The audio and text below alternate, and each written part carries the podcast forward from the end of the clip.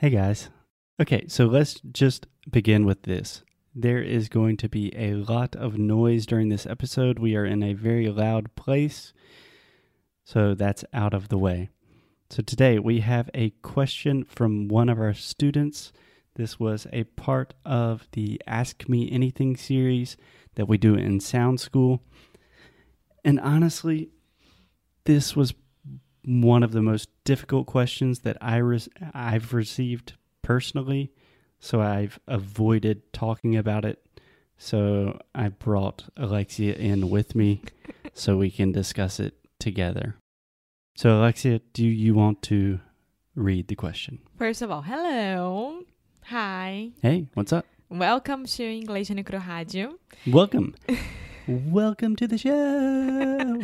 Welcome, welcome, welcome. that is Alexia's imitation of John Oliver, a late night British TV host on HBO. yes. So, this question comes from Antonio. Hello, Antonio. How are you? That's why I feel bad about this question because I haven't answered it because I wanted to give a really good, thoughtful answer. And I love Antonio, and I know that he is a thousand times smarter than I am. he is quite literally a genius. So let's just begin with that. Antonio's a genius. I'm an idiot. Let's ask and the question. I'm in the middle of it. I don't know what I am. so, this was directly to Foster. Why are you not on social media? What is the reason? Is it because you are shy or there is also some philosophical motivation? okay, So, I am on social media, Alexia, me, hi, as a personal account and as a business account. So, I have Instagram, Inglês no Cru Rádio, and Inglês no Cru D business has an Instagram account and a Facebook group, which I try to manage both of those because I think it's important to interact with y'all. And Foster, as a, a person, a physical person, as compared to Foster the robot. as compared to Foster English no Cru. Okay, yeah. Okay. He doesn't like social media. He has an account, but he never uses. And that's it. And that's fine. I have a Facebook account, but I don't log in. But sometimes, like for random events, you have to have a Facebook. So it's there if I need it, but I haven't entered or updated it in years. Same thing with Instagram. All that bullshit. I was looking at your last picture on Instagram. It was when you were with Zach in Charlotte I remember having ice cream. that's the last one. Yeah, things have changed since yes. then. Yes. Okay, so first, a quick correction on the part of Alexia. She said philosophical or something like that. Philosophical. Philosophical. So, I know that Antonio said the same thing. Okay. nice attempt at justifying your mispronunciation. so, is it because I'm shy, or is there a deeper philosophical reason why I'm not on social media? I know that a lot of our listeners want to see me on social media. I don't know why. I don't understand it. but yeah, let's go. I will attempt to answer this question. Number one, yes, I am very shy.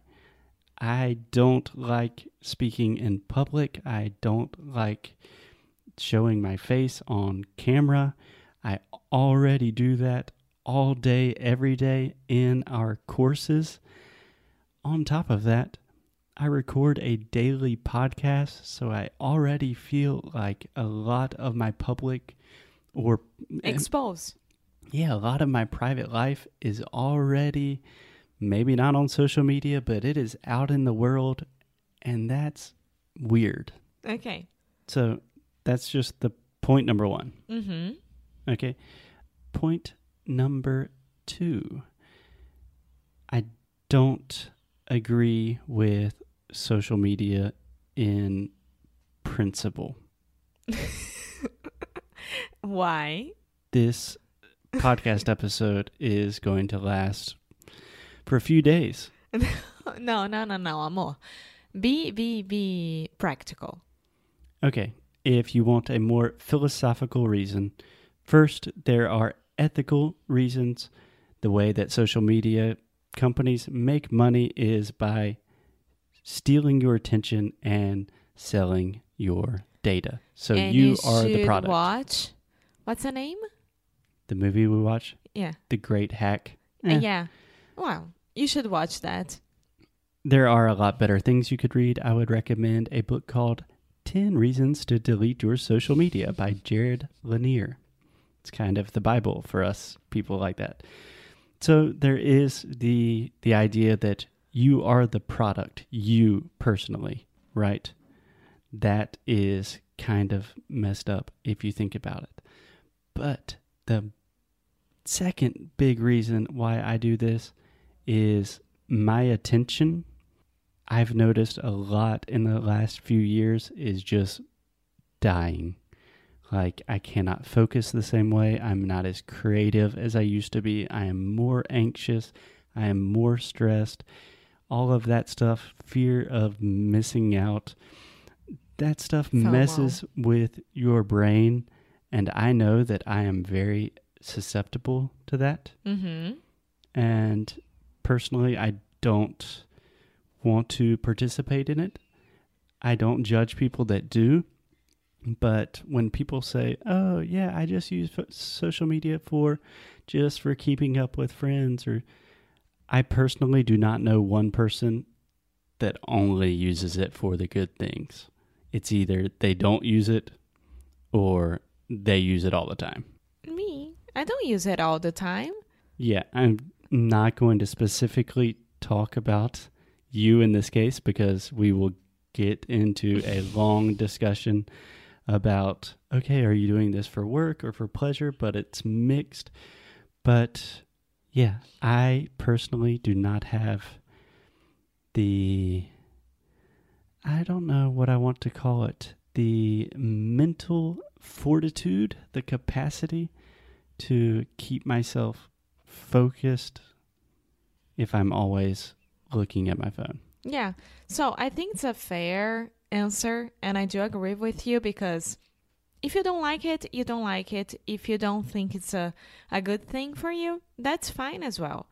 I don't know why people would judge you or the opposite, you know? Like, I think that extremes in everything in life are bad about about anything but that's why sometimes I can like Foster, can you appear just for a second on our Instagram, like English no Cru Instagram? And that's fine, no problem at all.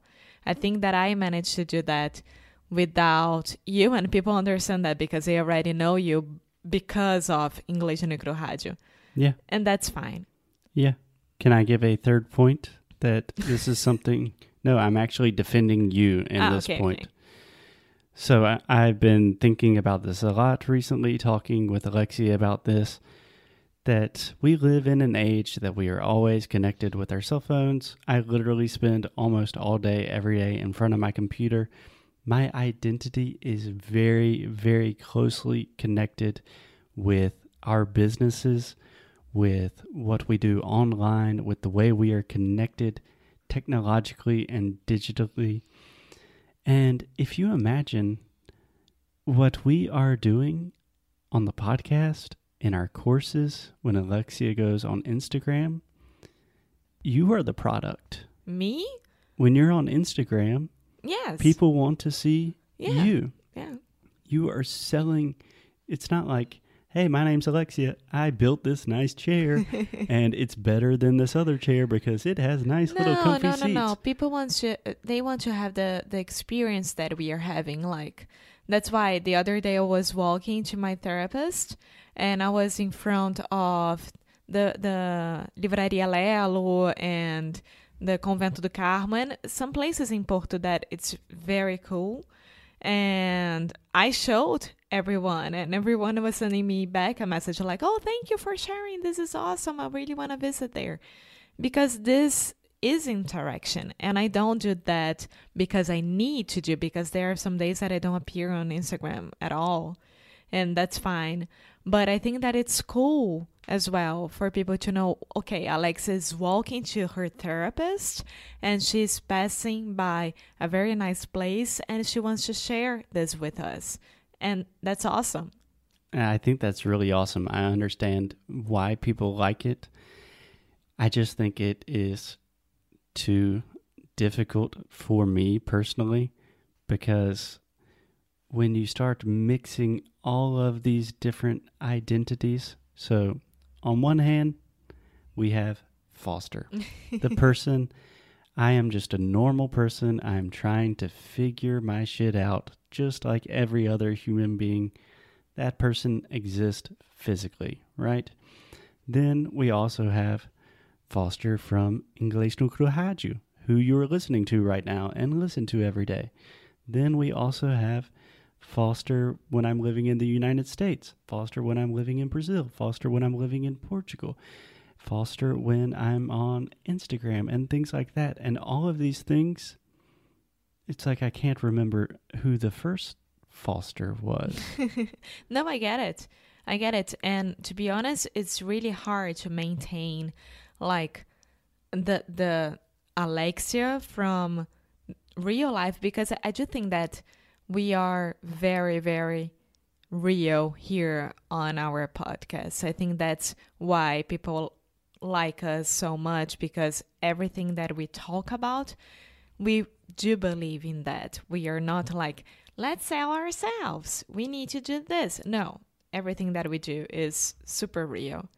And that's what I try to do on Instagram and the Facebook group as well. Yeah. Just something that I've started thinking about more and more the psychological toll that it takes on me, and I imagine on you as well. When we are talking about English on the podcast, when we are talking about Sound School, we are really, you know, we're telling people, hey, listen to us. We have good things to say. We can help you with your English.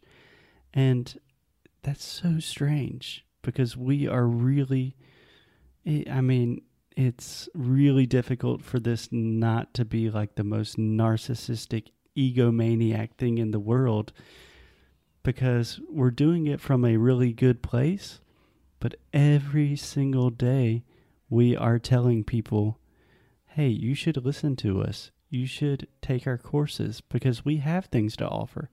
And we do. But in a lot of businesses, they can separate those things, right? You can sell a product. You can, I don't know, if you have a physical service business, you go to your business and then you leave.